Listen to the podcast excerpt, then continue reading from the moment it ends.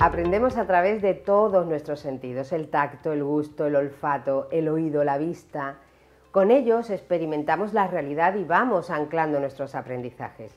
Los usamos todos, pero cada persona tiene una tendencia marcada o preferente a aprender y recordar mejor con unos que con otros.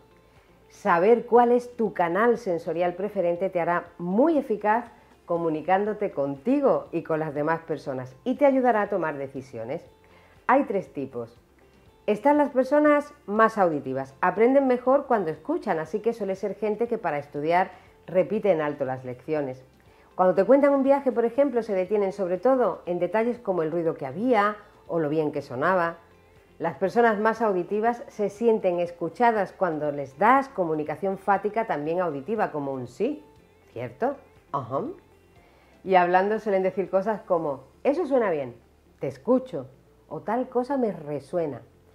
Para acordarse de un anuncio de la tele, casi seguro que te van a tararear la melodía.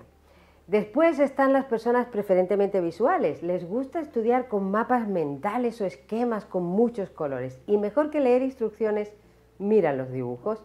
Les encanta el orden y contándote un viaje describen especialmente bien las estampas o paisajes que percibieron.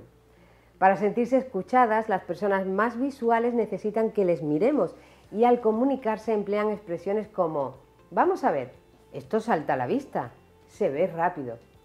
Si quieren recordarnos el mismo anuncio de la tele, nos van a describir lo que aparecía o los colores y la forma del producto que se anunciaba. El tercer canal sensorial por el que percibimos la realidad es el que se corresponde con los sentidos del tacto, el olfato y el gusto.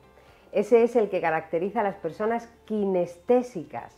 Estas necesitan experimentar, tocar, oler, Suelen estudiar escribiendo, repitiendo los esquemas en borrador y subraya, escriben y dibujan los libros de texto sin mucho orden, hacen los experimentos de los libros de ciencia.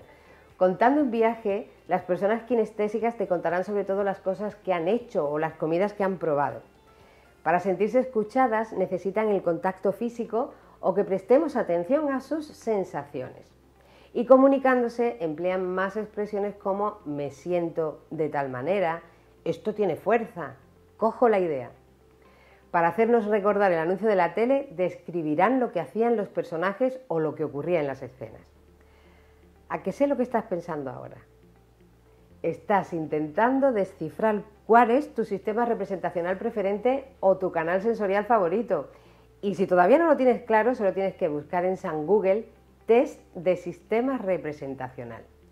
Te animo encarecidamente a hacerlo porque tenerlos los tienes todos. Pero hay uno por el que tu proceso de aprendizaje va más rápido. Saberlo te ayuda a seleccionar la mejor forma en la que aprender las cosas nuevas y hacerlo con más eficacia. O a saber qué experiencias vas a disfrutar más y seleccionar mejor tus planes. Y además, observando a las personas, podrás conocerlas mejor y prever cómo comunicarte de forma más fluida. Tan solo fíjate en cómo hablan o en cómo te cuentan sus experiencias. Y si tienes que comunicarte con un grupo grande de personas y es importante hacerles llegar tu mensaje a todas, ¿qué sistema usarás? Exacto. Habla para auditivos, muestra para visuales y lleva cosas que puedan tocar o propon dinámicas de acción para kinestésicos. Hablar desde todos los sistemas representacionales para hacerte recordar y entender mejor es de gente inteligente.